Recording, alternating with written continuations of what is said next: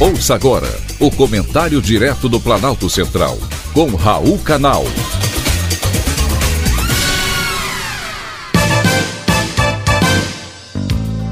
Queridos ouvintes e atentos escutantes, assunto de hoje: legislativo poderoso. Que o legislativo sempre foi poderoso não se discute.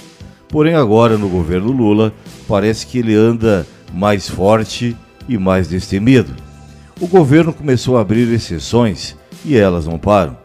O próprio ministro da Fazenda, Fernando Haddad, desabafou que a Câmara dos Deputados está com muito poder e que este poder não pode ser usado para humilhar o Senado Federal e nem o Poder Executivo. É aquela máxima: quando se dá a mão, querem o braço, e assim por diante. Em uma entrevista, o ministro disse que a negociação com a Casa Baixa não é fácil e que em nove anos em Brasília nunca viu uma Câmara com tanto poder. Segundo ele, tem que haver uma moderação. Ele disse ainda que os poderes e os debates com Arthur Lira, presidente da Câmara, têm sido acalorados. Embora o que a gente vê na TV são sorrisos de ambos os lados e muito tapinha nas costas. Porém, não se engane, caro ouvinte, a convivência entre os poderes não é assim como vocês imaginam.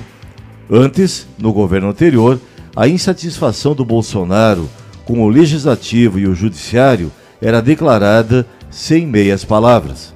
Agora, fazem tudo para parecer que os poderes estão em repleta harmonia. Fernando Haddad declarou que não está conseguindo encontrar um caminho, e esse caminho é para garantir a aprovação da pauta econômica imposta pelo governo federal. Estão todos na mão de Lira. Fernando Haddad disse mais. De acordo com ele, o bom da democracia é que a Câmara não terá esse poder para sempre. A instituição pode ter, mas você não sabe na mão de quem vai estar. Em uma clara alusão ao papel do atual presidente.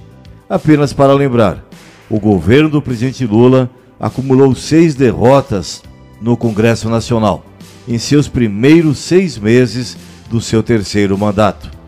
Na média mensal, Lula tem uma derrota por mês no Poder Legislativo.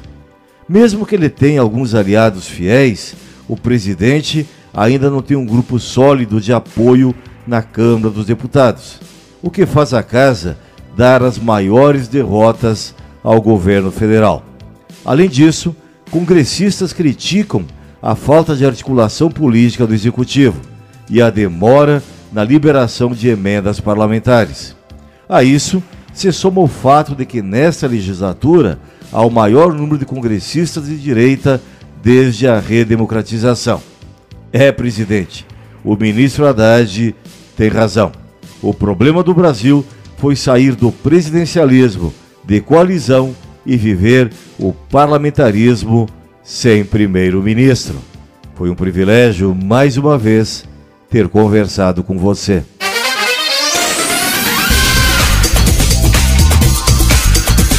Acabamos de apresentar o Comentário Direto do Planalto Central, com Raul Canal.